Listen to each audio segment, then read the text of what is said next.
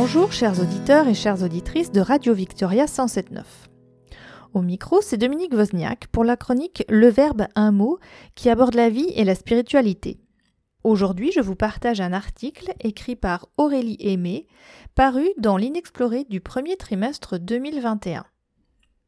Il y a environ 4 milliards d'années, grâce au mariage prolifique de l'eau à l'état liquide et de composés carbonés, la vie a fait son apparition.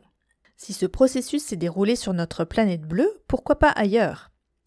De quels moyens dispose-t-on aujourd'hui pour trouver des formes de vie extraterrestres?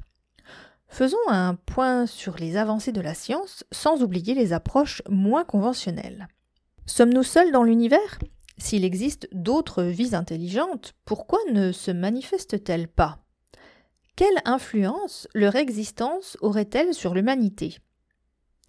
Les yeux rivés vers les étoiles, l'humain s'interroge sur ces questions cruciales depuis des millénaires. Déjà en 300 avant Jésus-Christ, Épicure écrit à Hérodote Les mondes sont en nombre infini, et on ne saurait démontrer qu'ils ne sont pas habités. Puis, deux siècles plus tard, Lucrèce mentionne la possible existence d'extraterrestres. Si la même force, la même nature subsiste pour pouvoir rassembler en tout lieu ces éléments dans le même ordre qu'ils ont été rassemblés sur notre monde, il te faut avouer qu'il y a dans d'autres régions de l'espace d'autres terres que la nôtre, et des races d'hommes différentes et d'autres espèces sauvages.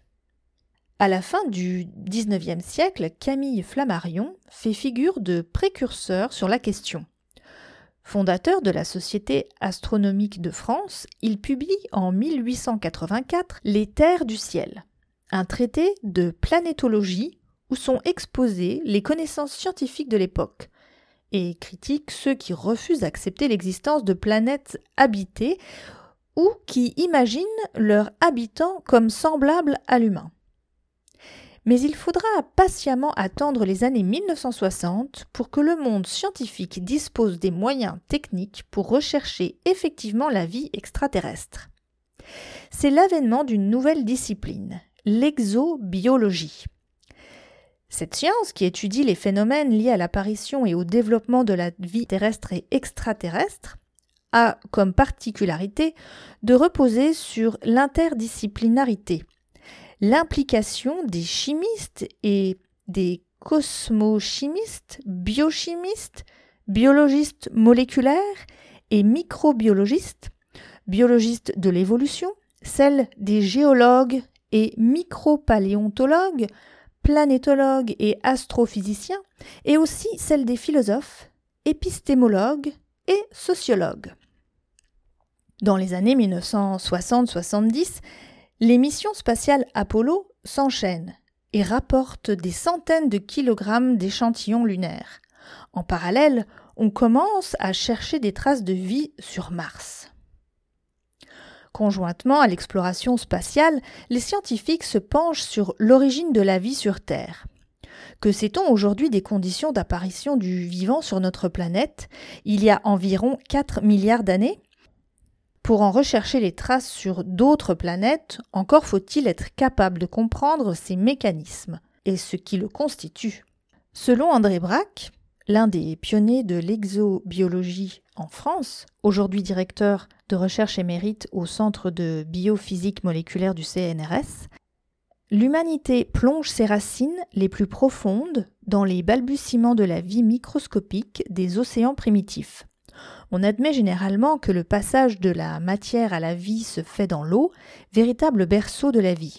Il y a environ 4 milliards d'années, avec des molécules organiques constituées d'atomes de carbone auxquels sont associés des atomes d'hydrogène, d'oxygène, d'azote, de soufre et de phosphore, édifices moléculaires capables de se reproduire de manière autonome et d'évoluer. L'idée que les acides aminés, les briques du vivant, aient pu être synthétisés dans l'atmosphère de la Terre primitive est la plus communément répandue. Et il a été prouvé que leur synthèse peut se faire dans un espace simulant le milieu interstellaire. Une autre hypothèse reste toutefois envisageable.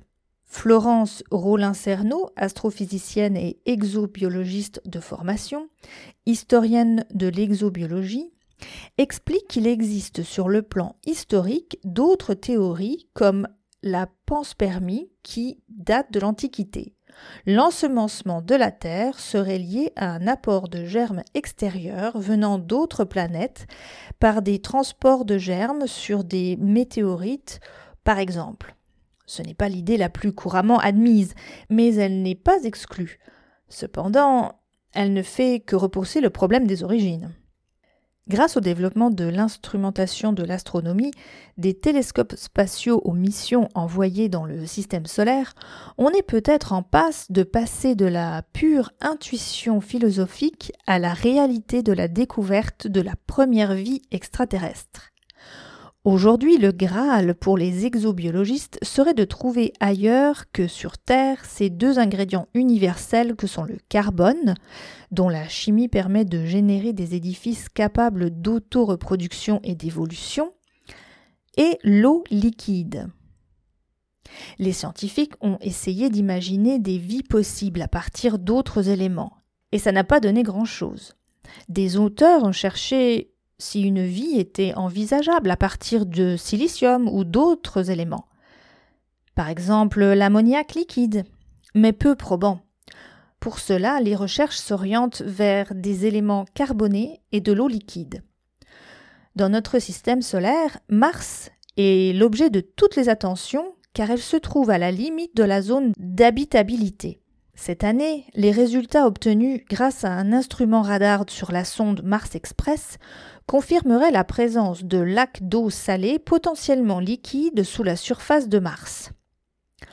On ne pense pas trouver de forme de vie évoluée sur cette planète, mais nous sommes toujours à la recherche de petits composés tels que des micro-organismes présents et vivants ou passés, comme des fossiles. Mars a connu dans sa première étape planétaire des températures plus clémentes, certainement avec de l'eau liquide à la surface. Le satellite de Jupiter, Europe, et de Saturne, Titan, éveillent aussi la curiosité. Le premier pourrait présenter des environnements marins, ressemblant aux sources sous-marines terrestres. Quant au second, son atmosphère présente une composition intéressante potentiellement propice à la vie. À de telles distances, la recherche de vie ne peut se faire que par télédétection. En 1995, on découvrait les premières exoplanètes, des planètes hors de notre système solaire. Ce fut une révolution pour l'astronomie. Or, 25 ans plus tard, on n'en dénombre pas moins de 4374, dont certaines seraient de bonnes candidates à la vie.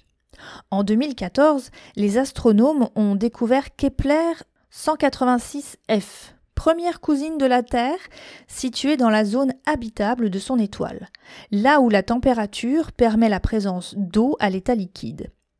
Et les années à venir promettent d'autres belles avancées grâce à des technologies de pointe.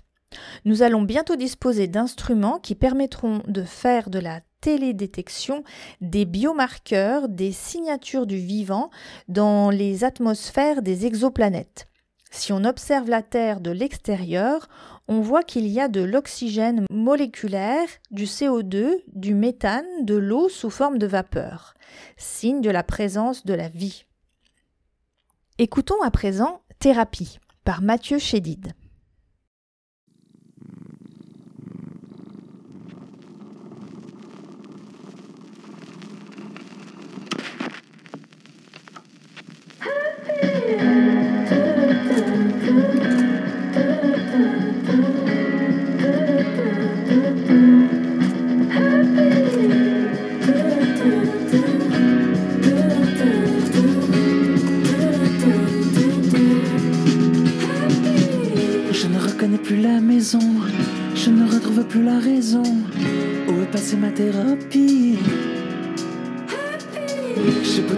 Dans le miroir, réouvrir au milieu un tiroir.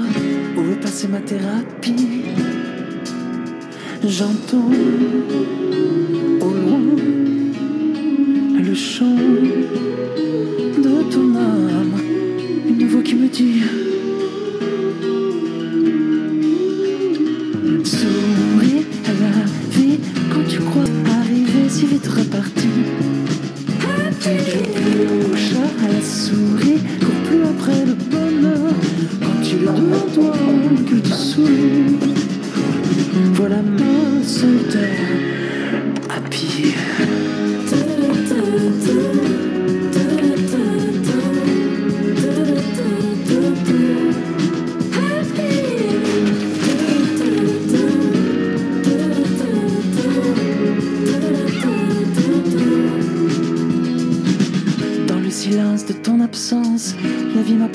prends conscience que tu es pourtant la juste ici.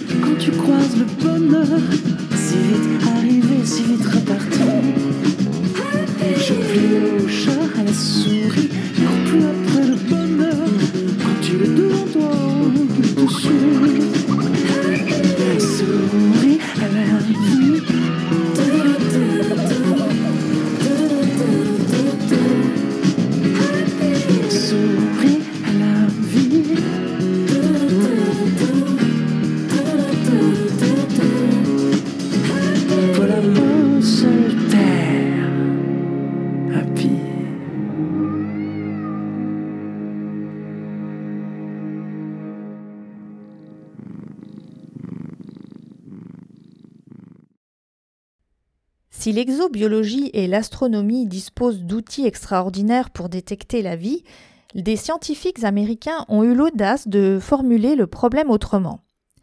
Et si nous signalions notre présence à d'éventuelles civilisations extraterrestres? En 1972, la recherche SETI, Search for Extraterrestrial Intelligence, qui se consacre majoritairement à la détection des signaux extraterrestres, lance ses premières bouteilles à la mer, avec des plaques pionnières, un message pictural de l'humanité à destination d'éventuels êtres extraterrestres.